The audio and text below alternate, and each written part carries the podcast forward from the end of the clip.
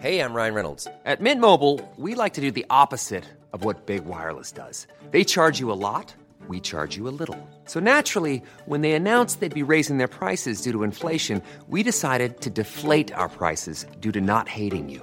That's right. We're cutting the price of Mint Unlimited from $30 a month to just $15 a month. Give it a try at mintmobile.com slash switch. $45 upfront for three months plus taxes and fees. Promo rate for new customers for limited time. Unlimited more than 40 gigabytes per month. Slows. Full terms at mintmobile.com.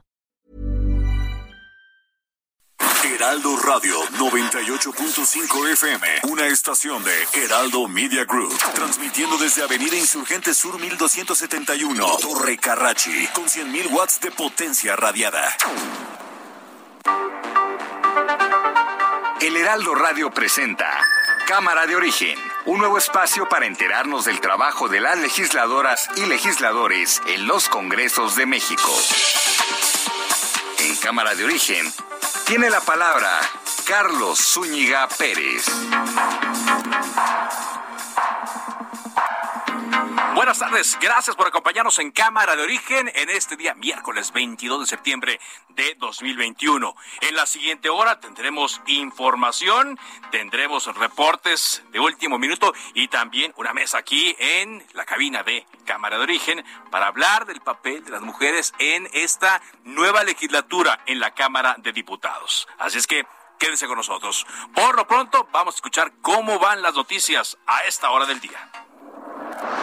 Cuauhtémoc Blanco, gobernador de Morelos. Yo no le veo nada de malo. Y soy un ser humano y tengo derecho a jugar golf, jugar eh, pádel, jugar fútbol. ¿Cómo se estuvo atendiendo la inundación ese día? Bien. Ya se tomó la decisión de vacunar a niños con algunas eh, enfermedades. Ana Elizabeth García Vilchis. La información acerca de la supuesta inclinación de la torre de control es falsa y carece de sustento técnico. Utilizan el mote de ninis para referirse a la juventud que no estudia ni trabaja. Esta no es una nota falsa, pero queremos destacar el prejuicio y la estigmatización. Esta palabra es neoliberal. Vamos a llegar un día a que ya no va a haber la este, sección, porque ya no van a haber mentiras, ¿no te parece? Hemos respetado y así se mantendrá la política de concesiones en la administración de aeropuertos. Enrique Graue, rector de la UNAM y desasosiego que ha surgido entre integrantes de la comunidad académica nacional por este despropósito, por esta acusación inconcebible de asociación delictuosa. Yo me permito afirmar que la Universidad Nacional Autónoma de México reitera su confianza en la correcta y proporcionada aplicación de la justicia. Se presume que hubieron malos manejos de recursos en el CONACIT sin embargo, esto lo va a resolver el juez y el que nada debe, nada teme. Y en más información del día, el presidente Andrés Manuel López Obrador ofreció respeto a la iniciativa privada y le hizo un llamado a invertir en el país, ya que dijo existen las condiciones para poder hacerlo. Hay una buena noticia, la COFEPRIS autorizó la fase 3 para una nueva vacuna contra la COVID-19. Es una vacuna desarrollada por la compañía estadounidense Inovio. En su momento se están llevando a cabo los funerales de Paola Daniela, la joven de 22 años, y su pequeño hijo Dylan, quienes fueron rescatados anoche de entre los escombros que dejó el derrumbe del Cerro del Chiquihuite a más de una semana de esta tragedia en el municipio de Tlalnepantla y el subsecretario de Administración y Capital Humano de la Secretaría de Finanzas en la pasada administración, Miguel Ángel Vázquez, se acogió al criterio de oportunidad y con ello, según informó la Fiscalía de Justicia de la Ciudad de México, revelará información de anomalías cometidas en el pasado, en la pasada administración, la que encabezó Miguel Ángel Mancera aquí en la Ciudad de México el Departamento del Tesoro de Estados Unidos borró de su lista negra al exfutbolista mexicano Rafa Márquez. Sus propiedades y activos, así como las transacciones con compañías o entidades estadounidenses, quedarán desbloqueadas. Aunque se tardó mucho, hay que decirlo, se tardó mucho porque Rafa Ocampo, Rafa Ocampo, corrijo, Rafa Márquez siempre fue inocente de lo que se le señalaba de lo que, eh, según las autoridades del Tesoro de Estados Unidos, tenía irregular. Nunca ocurrió. Rafa Márquez siempre fue inocente, así lo dijimos en una columna, por cierto, de El Heraldo de México y nunca, nunca tuvo vínculos con la delincuencia. Por cierto, el próximo sábado América y Chivas jugarán el Clásico Nacional en el Estadio Azteca con un aforo ya permitido por las autoridades del 75%. Vámonos contigo ahora, Diana Martínez, porque un juez rechazó la detención de 31 científicos y académicos como lo solicitó la Fiscalía General de la República. Adelante con tu reporte, Diana. Así es, Carlos. Buenas tardes. Pues por segunda ocasión, un juez federal rechazó ordenar la detención de 31 científicos y académicos, como lo había solicitado la Fiscalía General de la República. El impartidor de justicia, Gregorio Salazar, él, es del centro, juez del Centro de Justicia Penal Federal de Almoloya de Juárez, en el Estado de México, determinó que no existen los delitos que les imputa la Fiscalía a estos académicos y, científicos. Desde el pasado 24 de agosto, la Fiscalía había solicitado órdenes de aprehensión contra los científicos y exfuncionarios del Foro Consultivo Científico y Tecnológico del Consejo Nacional de Ciencia y Tecnología, del CONACIT, por los delitos de delincuencia organizada, lavado de dinero, uso ilícito de atribuciones y peculado, esto derivado de 244 millones de pesos que el CONACIT otorgó al foro. Y bueno, la solicitud de los mandamientos judiciales derivó de una denuncia presentada por la directora del CONACIT, María Elena Álvarez eh, Buila Roses. Sin embargo, el juez eh, devolvió el expediente eh, de derivado de, que pues, no encontró elementos suficientes, dio 15 días a la Fiscalía para subsanar todas las inconsistencias que detectó y bueno, pues ahora vemos que nuevamente solicitó esos mandamientos judiciales y nuevamente ya negó el juez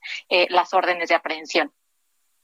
Pues es una buena noticia, es una buena noticia, Diana, pero por ahora es un paso, nada más hay que señalarlo, hay que decir que es un trámite legal que quizá pueda ser impugnado por la Fiscalía. Gracias, Diana, por este reporte.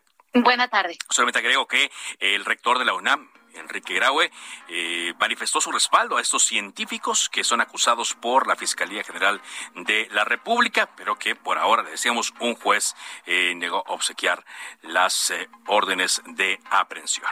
Bueno, cuando son las cuatro de la tarde con seis minutos en Cámara de Origen, ya lo sabe, revisamos toda la actividad que se lleva a cabo en los congresos, tanto federales como locales, en la Cámara de Diputados. Y en esta ocasión, en la sexagésima quinta legislatura, se nos ha dicho, se ha mencionado en distintas ocasiones, que se trata de la legislatura de la paridad de género, de la equidad de género. Y para hablar sobre qué planes traen las mujeres en esta legislatura, me da mucho gusto recibir aquí en la cabina de Cámara de Origen y lo presento por orden de registro. Ania Gómez, diputada federal del PAN. Bienvenida, diputada. Gracias por acompañarnos. Al contrario, Carlos, un gusto por Nuevo León, diputada, y también a Julieta Ramírez, diputada federal de Morena. Bienvenida, diputada. Muchísimas gracias, Carlos. Un gusto compartir espacio con mi compañera diputada. Y pues aquí estamos a la orden. Saludos. Diputada federal por el estado de Baja California. Bueno, pues se nos ha dicho mucho esto, lo hemos escuchado en eh, la publicidad de la propia Cámara, se dijo mucho por parte también del Instituto Nacional Electoral. ¿Qué significa, diputada Ania Gómez, que sea esta una legislatura de paridad de género. ¿Qué significa para la historia y en general para el auditorio que nos está sintonizando? Sin duda significa, debe significar avances eh, para las mujeres, es decir, no solamente en materia política para quienes, para las mujeres que hacemos política, sino para todas las mujeres en nuestro país. Te quiero compartir, Carlos, que tuve el gran privilegio, el gran honor de ser diputada en la legislatura anterior y, que así es, que la gente me, me diera nuevamente su voto, su confianza. Y fue en la legislatura 64 donde justamente mi primera iniciativa fue una reforma a, a nivel constitucional para eh, lograr la igualdad salarial. Esa fue la primera iniciativa que yo presento cuando llego a la Cámara. En, todos, en todas las profesiones, no únicamente en la Diputación. Así es. No, no, no. para, para, las, para las mujeres mexicanas, pues que esté establecido desde la Constitución. Fue una reforma constitucional que nos llevó muchísimo tiempo, pero afortunadamente se aprobó casi al finalizar la legislatura pasada. Y bueno, partiendo de ahí, en esta nueva legislatura, que ahora sí somos eh, exactamente 250 mujeres diputadas y 250 diputados, pues el reto es mucho mayor, porque si bien en la 64 legislatura tuvimos muchos avances, sobre todo eh, la ley del acceso de las mujeres a una vida libre de violencia fue creo que de las más reformadas en esa legislatura, pero para bien, para bien de las y los mexicanos, Carlos, quiero quiero dejar muy claro esta parte. El avance de las mujeres significa un avance también para los hombres. ¿Por qué? Porque si tú generas avances y beneficios para las mujeres en materia de seguridad, en materia económica, en materia laboral, eh, en materia educativa, todos esos beneficios que adquieren las mujeres las van a adquirir también eh, quienes estén a su alrededor. Evidentemente los hombres, sus hijos, sus esposos, sus familias, porque las mujeres eh, generalmente siempre hacen comunidad a donde vamos y todo lo que signifique trabajo y avance para nosotras lo vamos dejando como legado y como beneficio para quienes nos rodean. Entonces, hoy vienen retos fuertes para esta 65 legislatura.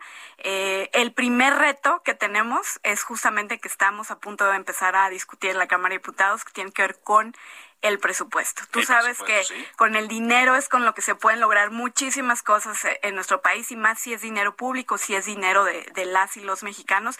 Y es el primer reto que tenemos porque pues ahí es donde vamos a ver realmente eh, de qué estamos hechas todas las mujeres que estamos hoy en la Cámara de Diputados y cómo vamos a destinar estos recursos para más beneficios para las mexicanas. Así es, y eso será algo que le voy a preguntar un poco más adelante. Pero para usted, diputada Julieta Ramírez de eh, Morena, ¿qué significa personalmente el estar en esta legislatura de la paridad?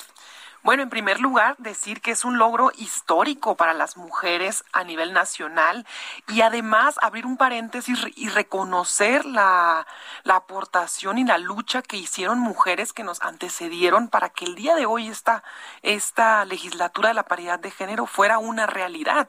Todavía hace 10 años sin las reformas que se vinieron dando desde el 2019, la del 2014 en materia de, de paridad y además anteriormente con las cuotas de género, no sería posible lo que estamos viviendo ahora. Entonces, en primer lugar, agradecer y reconocer la importante lucha histórica que hicieron las mujeres feministas, digamos también con todas sus letras, las mujeres, las mujeres costureras, las campesinas, obreras, las mujeres en las maquilas, las mujeres en todas partes, amas de casa, trabajadoras, estudiantes que han estado luchando por el incremento de sus derechos. Entonces, reconocerlas, valorar su aportación histórica para que ahora la diputada y su servidora podamos estar aquí. Y además es un asunto de identidad y de representación se ha dicho mucho, las mujeres somos el 50%, un poco más. 51, de, quienes exactamente, de porcentaje de la población. Pero, ¿qué significa esto? Por ejemplo, yo sé que los que nos escuchan no nos están viendo, ¿verdad? Pero, sí, sí, por la webcam. Ah, bueno. sí nos ven en el heraldodemexico.com.mx. Pero su servidora tiene 26 años, soy una mujer joven de Baja California y cuando era todavía más joven, digamos, 18 años, 19, 20, cuando tienes estos sueños que buscas aspirar a hacer, a trabajar en algo, a mí siempre me gustó la política.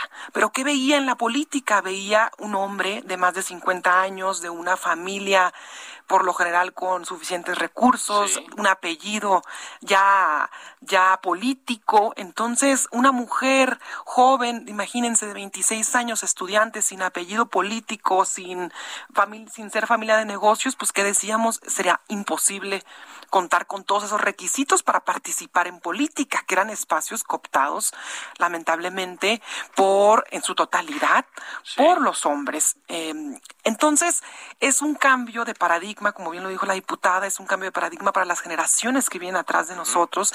Y ahora, ¿qué nos toca? También es otro tema. Ya estamos aquí, ya tenemos un gran avance en la lucha de la representación popular de las mujeres. Ahora, ¿qué hacer? Es el siguiente. ¿Para qué llegar, para las que no, para las que están atrás de nosotros, que no se nos queden atrás, y muy importante lograr presupuestos, lograr mejora de política pública y lograr que las mujeres jóvenes que siguen sufriendo, por ejemplo, embarazo adolescente, por ejemplo, condiciones de marginación, de violencia, que las leyes sean lo suficientemente eficaces para evitar la marginación, no nada más que se vive en la representación, sino en la vida diaria de las mujeres. Ahora, permítame preguntarle a usted, diputada Julieta Ramírez, de, diputada federal de Morena, ¿vamos a ver realmente la presencia de las mujeres en el Congreso eh, de la Unión. Es decir, por ejemplo, hoy se está negociando la repartición perdón por el término, ¿no? de la, repartición de eh, las comisiones. Vamos a ver a mujeres encabezando las comisiones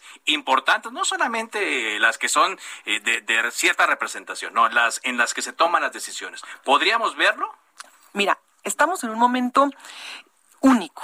Para empezar, eso que hablamos de no nada más que seamos la mitad, sino que además ocupemos los espacios importantes o en igualdad de importancia, es decir, que no nos manden a competir a los distritos, pues digamos, más débiles, que no ocupemos las presidencias municipales de los municipios más pequeños, es decir, el hecho de que las mujeres y los hombres ocupen espacios de igualdad de la dimensión y la importancia se llama igualdad sustantiva, que se ha venido discutiendo, platicando, pero a veces nos queda la duda de, de qué es esto de la igualdad sustantiva. Y ahora que son mitad y mitad, que son exactamente 250 mujeres y 250 hombres, nuestras compañeras diputadas, déjame decirte que no van a permitir que los hombres se apoderen de todas las comisiones. Es decir, ha habido en inicio acuerdos al interior de cada una de las bancadas, en donde cada una de las bancadas, las mujeres se han estado organizando para que su coordinador o coordinadora de la bancada respete la igualdad en el reparto de comisiones hacia las mujeres. Y también ya se ha comentado y se dio un acuerdo por mi parte en la bancada de Morena de que habrá igualdad en el reparto de las comisiones de las entre las mujeres y los hombres. Y tan es así que, bueno, tenemos a un presidente de la Cámara de Diputados hombre y tenemos a una vicepresidenta mujer, en fin.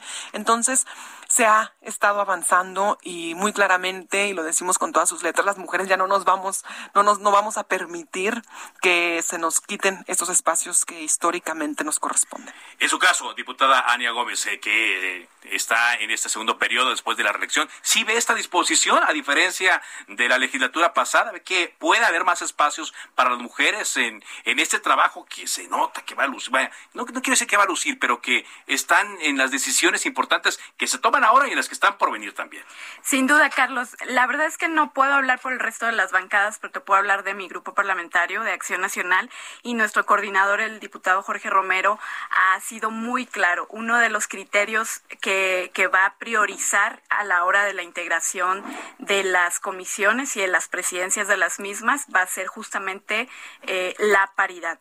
Eh, y no solamente porque él y en el grupo parlamentario del PAN estamos convencidos de que tenemos que estar participando en los asuntos legislativos que le importan a las y los mexicanos, los hombres y las mujeres, sino porque tiene que ver también con toda esta necesidad de temáticas que existen en cada uno de los estados. Es decir, no es lo mismo quizás las comisiones que le puedan interesar al estado de Baja California como al estado de Nuevo León. Y ese tendrá que ser también uno de los criterios. Pero sin duda la paridad, y en palabras de nuestro propio coordinador, va a ser uno de los, criterios que se van a considerar para para la integración de las comisiones. Ahora, entiendo también, estoy aquí en Cámara de Origen platicando con Ania Gómez, diputada federal del PAN, y con Julieta Ramírez, diputada federal de Morena. Entiendo que eh, ambas traen eh, visiones distintas. Morena es la primera fuerza política, el PAN es la segunda fuerza política. Sin embargo, sí hay temas en los que hay que trabajar eh, de manera urgente, los que ya enumeraba la diputada Julieta. En su caso, diputada Ania, ¿cuáles son los temas que benefician, que van a sacar a las mujeres del momento en el que se encuentran aquí en México, a los que le va a poner atención en esta legislatura? Fíjate, bueno, primero, Carlos, decirte que me gusta mucho cuando se invitan a hablar de estos temas. Me gustaría que también hubiera hombres en la mesa cada vez que hay ya, estos ya, temas. Ya lo haremos, lo vamos a apuntar en nuestra Hay que nosotros también presionar para que luego de repente manden a un hombre. Pero justo este tema, porque en este tema es en el que las mujeres de todas las eh, los grupos políticos, de todos los grupos parlamentarios, siempre hemos podido llegar a acuerdos y por eso se han logrado los avances. Pero más allá de eso, para el Grupo Parlamentario de Acción Nacional es fundamental trabajar en este primer periodo en eh, la reactivación económica del país, que por supuesto que impacta en las mujeres, y en el tema de salud. Venimos con toda la eh, disponibilidad de construir en el poder legislativo, pero también venimos con toda la fuerza que nos da eh, que nos da la legitimidad que nos dieron los ciudadanos para poder recuperar, por ejemplo, el seguro popular.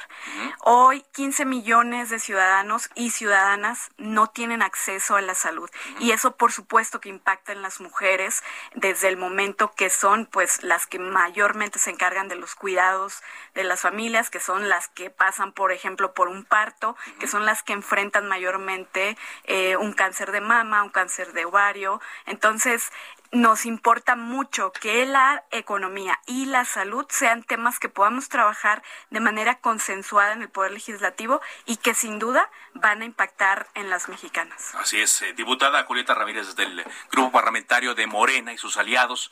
¿Cuáles son los temas? Yo entiendo que hay coincidencia, que las divisiones son distintas, ¿no? De, la forma en cómo salir de esto, pero ¿cuáles son los temas que van a tratar, que van a empujar para el beneficio de las mujeres? Bueno, nosotras, en primer lugar, ya, ya hemos avanzado en las cuestiones del acceso a la igualdad sustantiva. ¿Qué queremos decir con esto también?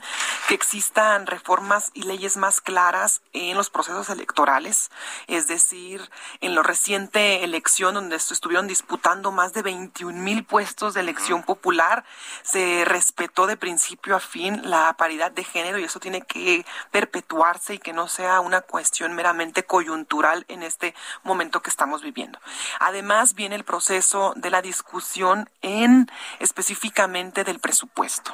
Y esto tendrá que verse reflejado porque, como bien se ha comentado y como coloquialmente se dice, si no está en el presupuesto, no existe. Y que buscamos que tanto al interior de la bancada como dentro del partido, la representación de las mujeres, las secretarías de mujeres, los comités de mujeres estén lo suficientemente consolidados. Nosotros también tenemos una visión popular. ¿Y qué queremos decir con esto? Que buscamos que las mujeres en sus comunidades sepan organizarse, que sepan trabajar unidas y que de esta forma sea de abajo hacia arriba los procesos de políticos y nuestros movimientos sociales, fortalecer los movimientos Usted también lo sabe, nosotros somos un movimiento que abona por los derechos de las mujeres en cuanto a las decisiones libres sobre su cuerpo, de las mujeres que son de la diversidad sexual, que a veces se habla poco de ellas, de las niñas, las adolescentes que están en las comunidades, lo decíamos hace un momento, las niñas que tengan más acceso a la salud. Nosotros estamos haciendo un cambio en la perspectiva y en el paradigma del derecho a la salud. Lo queremos universal, gratuito, que sea para todas y todos el derecho a la salud. Por eso, a través del INSABI, que es el nuevo, el nuevo sistema de salud, buscamos que no nada más exista un catálogo o un listado de tipos de servicios que se vayan a prestar en las instalaciones de salud, sino que realmente se presten todos los servicios y que sea para todas las personas, además de todas las leyes que vienen muy trabajadas también en conjunto con la legislatura anterior en materia de prevención de la violencia hacia las mujeres. ¿Qué eso es lo que le quiero preguntar? Eh, porque eh, sé que ya hay una agenda del grupo parlamentario de Morena que quiere también traer algo que ya se avanzó en la pasada, pero eh, antes de que el tiempo nos avanza. El 25 nos cae la guillotina, yo les voy a decir. Pero le quiero preguntar a usted directamente. Entiendo que hay distintas visiones, ¿no? Ya lo ha mencionado para ver el tema de salud, el tema de la libertad. Pero en el tema de la violencia, ¿qué podemos esperar de esta legislatura, de la paridad de género, en cuanto a propuestas, en cuanto a soluciones para el tema de la violencia contra las mujeres? Bueno, en este tema en específico, una servidora desde su campaña electoral hizo una propuesta para integrar dentro del Consejo Nacional de Seguridad Pública una comisión especializada para atender los delitos por razón de género. De manera que en las mesas de seguridad, en las mesas de la paz que se celebran diariamente en todos los rincones del país, nosotros sabemos que el presidente a las seis de la mañana, antes de la mañanera, ya está en mesa de seguridad. Entonces, queremos que en estas mesas de seguridad también se revise, se observe, se analice los delitos que le afectan a las mujeres y que dentro de esas mesas se busquen estrategias de prevención. Adicional a esto, queremos hacer homogéneas ciertas políticas públicas a nivel nacional, por ejemplo, los transportes rosas, los espacios seguros de las mujeres, los puntos naranja, los espacios seguros para las mujeres y el acceso más simplificado para acceder a la policía, a la seguridad, a las patrullas rosas, es decir, estos espacios y mecanismos que son seguros para ellos, para ellas, que no nada más sea una política de la alcaldesa, porque por lo general las implementan las alcaldesas que es la primera autoridad, ¿no? Sino que sea homogéneo para todo el país. Ese es el gran reto que tenemos en esta legislatura.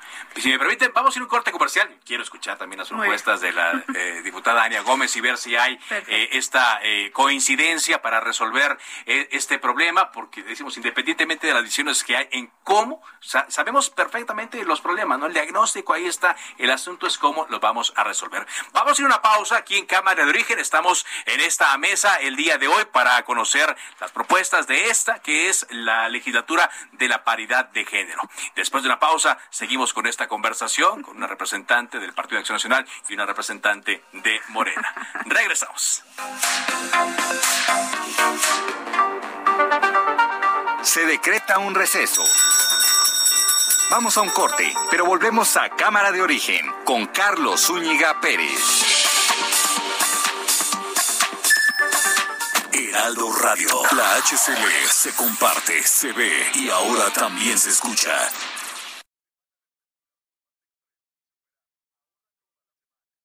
Heraldo Radio.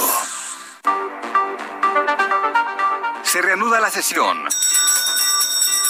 Volvemos a Cámara de Origen con Carlos Zúñiga Pérez.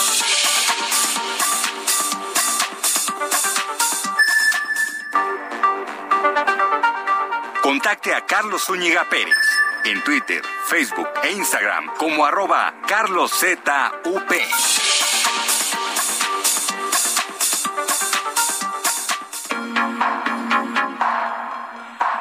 Continuamos en Cámara de Origen. Gracias eh, por haberse quedado eh, con nosotros. Estamos en esta mesa de la cual hablamos sobre la paridad de género en la nueva legislatura de la Cámara de Diputados. Ya escuchábamos las ideas eh, puntuales de la legisladora Julieta Ramírez de Morena en torno a la violencia.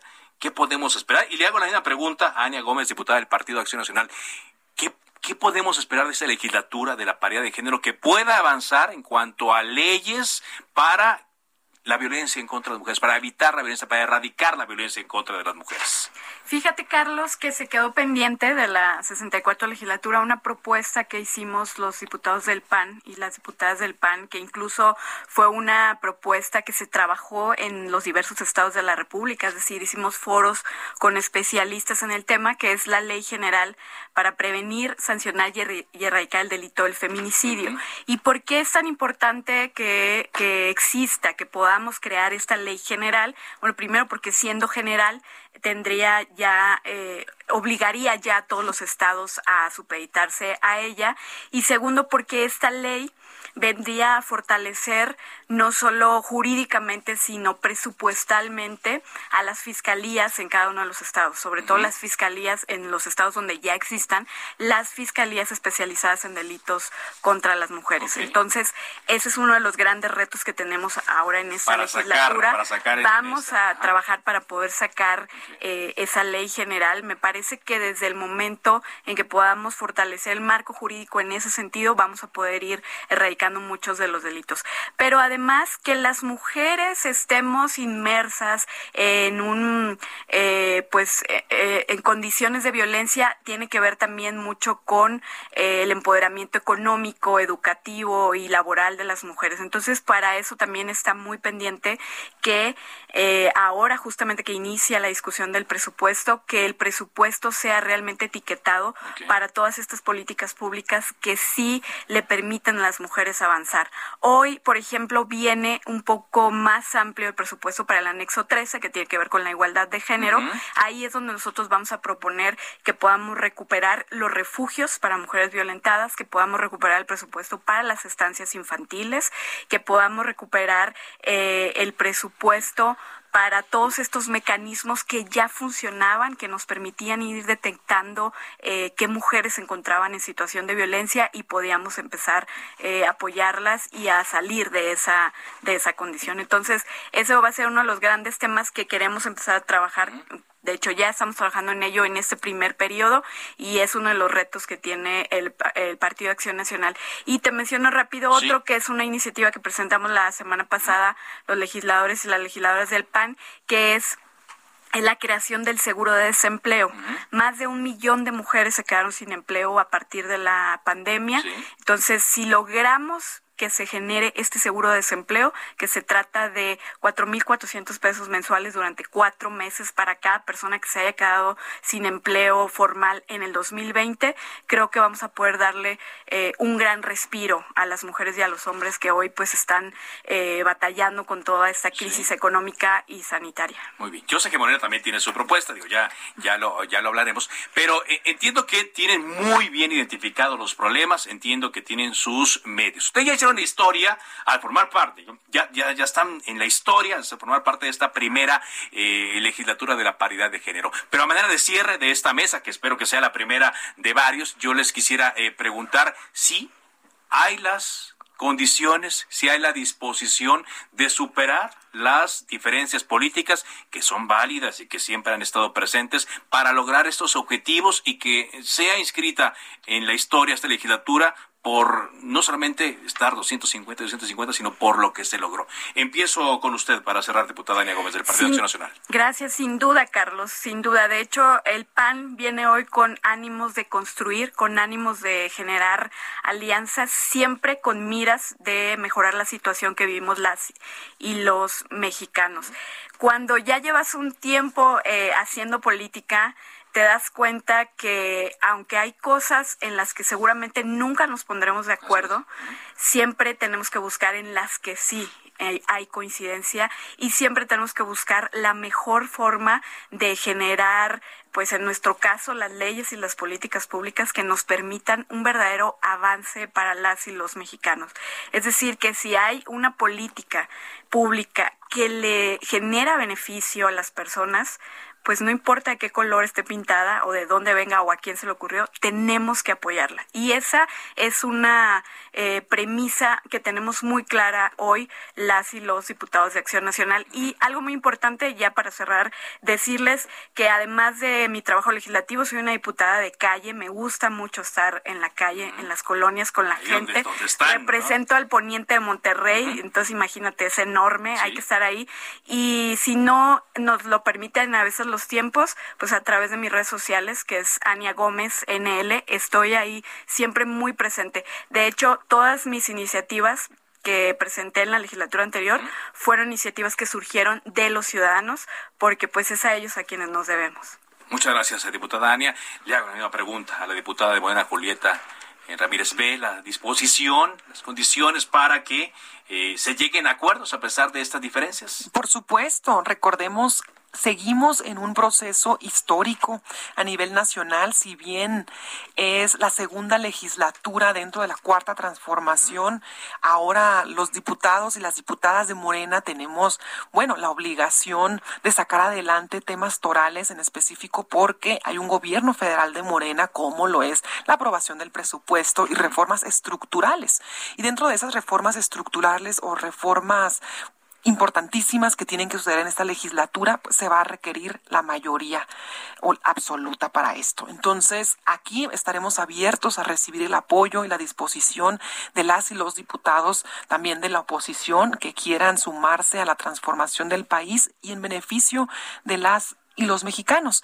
Además, ya para cerrar, decirle a los mexicanos que de los 21 millones de beneficiarios que existen actualmente por los programas sociales del presidente Andrés Manuel López Obrador, 11 millones son mujeres. Y además son mujeres, por ejemplo, madres solteras o son estudiantes. Por ejemplo, una mamá soltera ahora tiene en casa pues a una estudiante, a un estudiante que recibe una beca para ir a la escuela, que un joven o una joven puede encontrar un primer empleo con el programa de jóvenes construyendo el futuro que están también los programas de las universidades Benito Juárez, las, los programas para las personas con discapacidad y para los adultos mayores. Nuestra diferencia es que hacemos la entrega del presupuesto. Nuestra crucial diferencia es que no hacemos intermediarios en la designación del presupuesto, sino que buscamos que los apoyos sean directos y que se traduzcan en un aumento de el bolsillo para las familias y en este caso para las mujeres y vamos a seguir respaldando respaldando esta propuesta del presidente de que los programas sociales sean efectivos en este país y que lleguen al menos, lo ha, lo ha dicho el presidente, al menos a un beneficiario por familia en este país. Directo, sin intermediarios. Esa es la bandera de Morena para que mm, sigamos adelante en estas dos legislaturas de la transformación de México y que al final del 2024 las y los mexicanos puedan decir, evidentemente, efectivamente, hubo un cambio verdadero en nuestro país.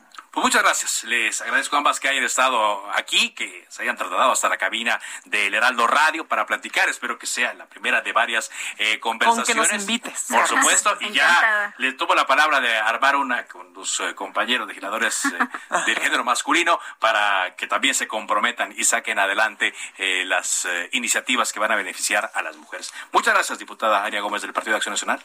Al contrario, Carlos, un gusto y siempre a la orden. Muchas gracias, diputada Julieta Ramírez de Morena. Muchísimas gracias, Carlos. Saludos a tu auditorio. Muchas gracias, gracias eh, por estar aquí. Vámonos ahora a información. Es algo que ocurrió en el eh, municipio de Metepec, Estado de México, un operativo que terminó en balacera. Cuéntanos, Gerardo García, ¿de qué se trata?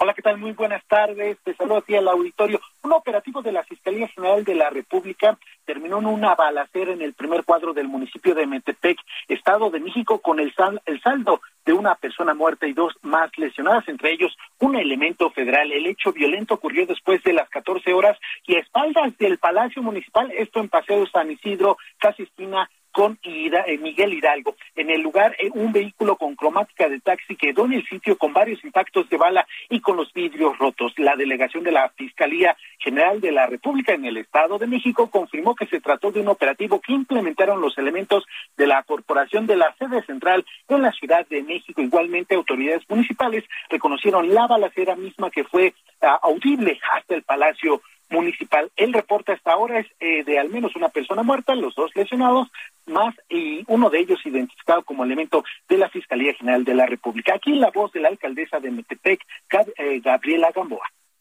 Buenas tardes. Eh, quiero platicarles sobre los acontecimientos que acaban de suceder aproximadamente a las dos de la tarde en el centro de Metepec. Eh, la balacera que se suscitó fue derivada de un operativo que realizó la Fiscalía General de la República. Eh, ellos nos comentan que posteriormente harán un comunicado a todos los, los medios de comunicación.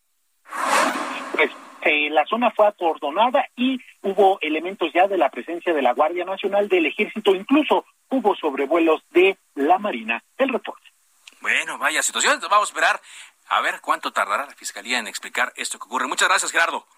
Buenas tardes. Buenas tardes, Gerardo García, el eh, reportero de eh, El Heraldo de México. Hay también eh, más información que se ha generado y que estamos indagando aquí en eh, El Heraldo Radio para dar a conocer, si no es en este, en otros de los espacios, pero también se nos... Eh, informa, ah, bueno, es de la propia Guardia Nacional, en efecto, que estamos esperando el eh, boletín de este enfrentamiento. También se nos dice que hubo un enfrentamiento entre policías del Estado y trabajadores del Ayuntamiento de Chilpancingo tras un desalojo en la autopista del Sol. Algunos videos que están circulando en redes sociales eh, muestran a eh, trabajadores del ayuntamiento yéndose de lleno contra eh, policías del estado de Guerrero y aunque ellos traían sus escudos, no eh, hubo la posibilidad, la oportunidad de, eh, pues, eh, una mediación vaya, ya sabemos que en Guerrero, ya hace mucho que no ocurría, ¿eh? pero ya sabemos que en Guerrero una de las formas de presión es que se van a bloquear la autopista del Sol y en este caso siguieron el ejemplo los trabajadores del ayuntamiento de Chilpancingo. Vamos a estar siguiendo esta información. Bueno, cuando son las 4 de la tarde con 42 minutos tiempo del centro de México, eh, me da eh, mucho gusto que el día de hoy hemos entrevistado a muchas mujeres legisladoras y ayer eh, en, eh, en la Cámara de Diputados, eh, la panista Margarita Zavala, bueno, integrante de la fracción parlamentaria del PAN, reprobó la política social del gobierno federal y pues se llevó eh, muchos gritos por parte de Morena, ante gritos de los morenistas. Eh, Margarita Zavala intentaba llevar a cabo este eh, planteamiento y pues en cierto momento ya dijo que no, no podía. Pero la tenemos en línea telefónica para que nos cuente un poco más. Gracias Margarita Zavala por estar con nosotros. Buenas tardes. muchísimas gracias, muchas gracias también a tu público. Así es, estamos exactamente en la glosa del informe por parte del Congreso y particularmente la Cámara de Diputados, así es que Ayer por mi grupo parlamentario pues di el posicionamiento de la política social en el informe que corresponde al año 2020. ¿Y, qué estaba diciendo Margarita que todos los eh, eh, diputados de Morena que estaban ahí presentes empezaron a, gritar y a corear? Eh, ¿Qué fue lo que les molestó?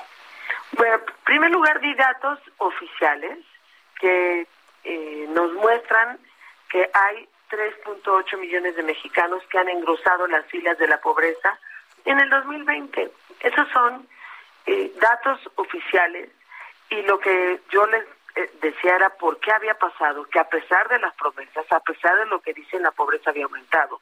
Y había aumentado porque no optaron por los pobres, optaron por los votos y optaron por un reparto de dinero que hicieron de la transferencia directa incondicional de dinero, que así se diría, digamos, más o menos en términos de política pública, es decir, la entrega de dinero a cambio de nada, como la un, el único mecanismo de política social y claro que fracasó. Fracasa porque, y, le, y comenté, técnicamente hay un error, está en la focalización de la pobreza. Y lo que hicieron fue, en su ánimo, yo lo dije, destructivo, tiraron a la basura los padrones de oportunidades y progresa, que hicieron un censo del bienestar, que todos vimos a los operadores por todos lados, y que obedeció más bien a criterios políticos que sociales. Y entonces hubo más hubo mucho dinero, pero no llegó a todos, y por lo menos los más pobres recibieron menos y pagaron más, porque además la política de salud ha sido un fracaso quitaron el seguro popular y eso hizo que muchas eh, familias recibieran menos, pero además pagaran más por lo que no tenían que pagar antes, que eran medicinas, que era tratamiento, que eran, por ejemplo, estancias infantiles. Y eso ha agravado la pobreza y la desigualdad de oportunidades. Y eso, de ahí que se molestaran, aunque a mí me parece que con un poquito de sentido democrático, pues habría que escucharlo, sobre todo porque lo que estaba utilizando yo son los datos que el propio gobierno ha dado. Y también dije lo que es la verdad. Hubo un momento el año pasado donde hubo 12 millones de, de desempleados, o sea, de que perdieron 12 millones de mexicanos que perdieron su empleo y un millón de empresas que cerraron. Y frente a ello, un poco, digamos, en torno de ironía, se comportaron como el más egoísta neoliberal porque lo dejaron pasar y, dejaron pasar las cosas cuando debió haber el Estado apoyado. Y, y de apoyado, por eso también se propone un seguro de desempleo también, y porque también hemos acompañado con propuestas las cosas. Y eso fue lo que lo que quizá molestó, pero la pero, Pero mucho, ¿no, Porque incluso... Eh, eh, eh, perdón que la interrumpa, eh, usted estaba hablando, bajó a su curul, le respondió por ahí un diputado, creo que Alfredo Porras, y luego cuando usted vuelve a tomar la palabra desde su curul, volvieron otra vez los gritos. Bueno, sí, porque hace una pregunta que yo tengo derecho a contestarla y por supuesto hice hincapié en las niñas, o sea, de toda esta pobreza que aumentó, de quienes perdieron el empleo, pues las mujeres y los niños y las niñas son los que más han perdido. Y, entonces, por supuesto que hice referencia pues a los niños y niñas con cáncer que antes tenían medicinas, que ahora no lo tienen, el Seguro Popular que dejó a 15 millones sin acceso al derecho a la salud. Hablé de la educación, la educación es una catástrofe, digamos, salud es una tragedia, pero es una catástrofe que le estamos viendo.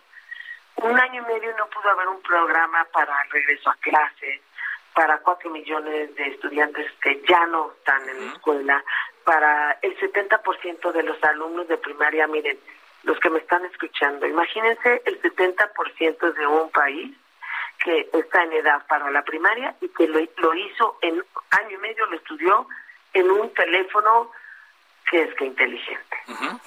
Entonces es, una, es un aprendizaje perdido y debió haber habido un programa para ello. Señalarlo creo que está en la obligación ética de cualquiera y por supuesto de la oposición decir esto está mal. Está, está mal. Aquí tenemos una, una pequeña parte nada más, digo, para poner en contexto, Margarita, de lo que eh, ocurrió ayer, eh, de la forma en la cual eh, la, la, interrumpían. A ver, escuchamos un momento. Y basta dar dos ejemplos clarísimos que han llevado a la pobreza y a la desigualdad de oportunidades la cancelación del seguro popular y la cancelación de estancias infantiles. Y en educación, en educación ni un solo programa para aquellos niños que tuvieron que irse de la escuela. Son más de cuatro millones de estudiantes que ya no están en la escuela ni una ahí, ahí los gritos. Ahora le pregunto a Margarita, está con nosotros aquí en Cámara de Margarita Zavala, eh, independientemente de esto, ¿no? Que, que, genera eh, su presencia ahí en la, en la Cámara de Diputados para eh, los contrincantes políticos, ¿qué se puede esperar de este presupuesto que se va a discutir en las siguientes semanas? ¿Realmente pueden los partidos aliados, more, corrijo, el PAN, el PRI, y el PRD modificar en algo la propuesta que envió el gobierno federal? Mira, yo creo que primero estamos trabajando en un presupuesto alternativo. Me parece también que, eh, pues, bueno, para eso también somos Congreso y Cámara de Diputados. Yo creo que es importante que partidos como MC, que han mostrado también preocupación en muchos de los temas, eh, particularmente de presupuesto, pues también podemos ir, digamos, un poco, digamos, juntos. Y también yo creo que muchos diputados del Verde, incluso del PT, hasta de Morena, pues debemos caer en la cuenta que lo que está, que estamos decidiendo el presupuesto de todos los mexicanos y que lo que hubo error como Congreso debemos sostener y devolverle decoro al Congreso en términos de división de poderes. Y eso es bien importante. Yo tengo, digamos, como, como idea eh, como parte del fundamento, pues no solo el poner en el centro a la persona y desde luego al país, sino también un Estado democrático y un Estado constitucional de derecho. Cuando hablamos del Estado democrático hablamos de derechos humanos, cuando hablamos de Estado constitucional hablamos de división de poderes. Y yo apelo a esa dignidad que tiene la Cámara de Diputados, que es la facultad exclusiva del presupuesto, y aunque tuvieran la mayoría absoluta que la tienen, por lo menos que caigamos en la cuenta que tenemos que corregir el rumbo de la política social. Muy bien, Margarita. Pues estaremos viéndolo entonces en la discusión que viene en los siguientes días. ¿Para cuándo van a presentar este presupuesto alterno? Bueno, se está eh, trabajando y espero que muy pronto lo empecemos a, lo, lo vamos a presentar. También tiene que ver con la ley de ingresos, que es la primera, la que primero se discute. Muy bien. Gracias, Margarita, por esta conversación. Al contrario, muchísimas gracias. Hasta luego. Margarita Zavala, diputada por el partido eh, Acción Nacional y quien ayer pues eh, se llevó estos gritos y rechiflas por parte de eh, Morena y sus aliados cuando recriminaba la política social de este gobierno. Y seguramente lo vamos a estar viendo porque pues al ser la esposa de Felipe Calderón no pues ya conocemos, sabemos todos de la, de la rivalidad que hay, de la rivalidad que existe con eh, los integrantes del partido Morena. Bueno, vamos a avanzar en la información.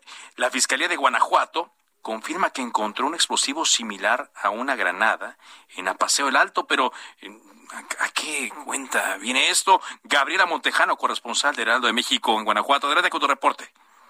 Hola, ¿qué tal? Muy buenas tardes. Sí, la Fiscalía de Guanajuato confirmó que fue un explosivo similar a una granada de fragmentación el objeto que se localizó la mañana de este martes en el municipio de Apaso del Alto.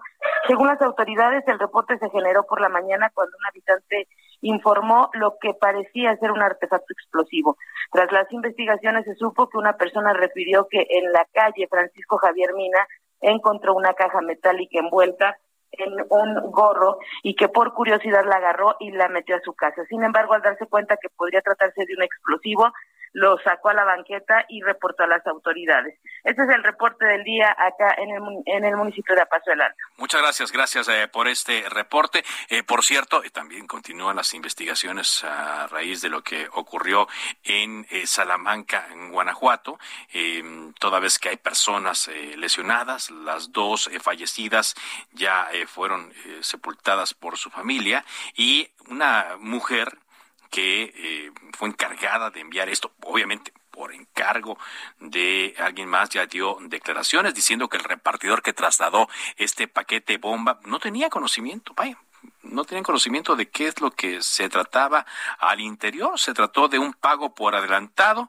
y el repartidor que trasladó el paquete apenas tiene un año trabajando de forma independiente. Está grave ahora en el Hospital General de Salamanca y pues es importante ¿no? que, que se recupere, primero por él, por su familia y después porque es un testigo clave en la explosión que terminó con la vida del dueño y del gerente del restaurante en familiar barra 1604 ahí en Salamanca, eh, Guanajuato. También comento rápidamente que bueno, siguen los problemas en el Estado de México. Cuando menos 10 viviendas resultaron afectadas luego de que un tren de la empresa Alstom descarriló en la colina Santa Clara, Coatitla, en el municipio de Catepec pero afortunadamente en esta ocasión no hay heridos ni pérdidas humanas. De puro milagro, ¿eh? porque la verdad uno ve el eh, paso del tren son casas que están construidas, claro, de forma irregular, pero pues se asemeja mucho a videos que hemos visto de otras naciones, de la India, de países asiáticos, donde ahí va el tren en medio de las casas, eh, prácticamente. Bueno, de puro milagro, no hubo personas heridas ni fallecidas, afortunadamente.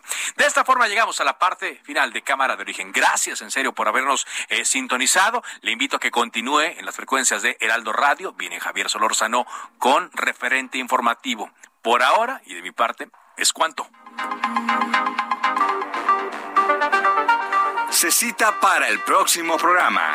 Cámara de origen, a la misma hora, por las frecuencias de El Heraldo Radio. Se levanta la sesión.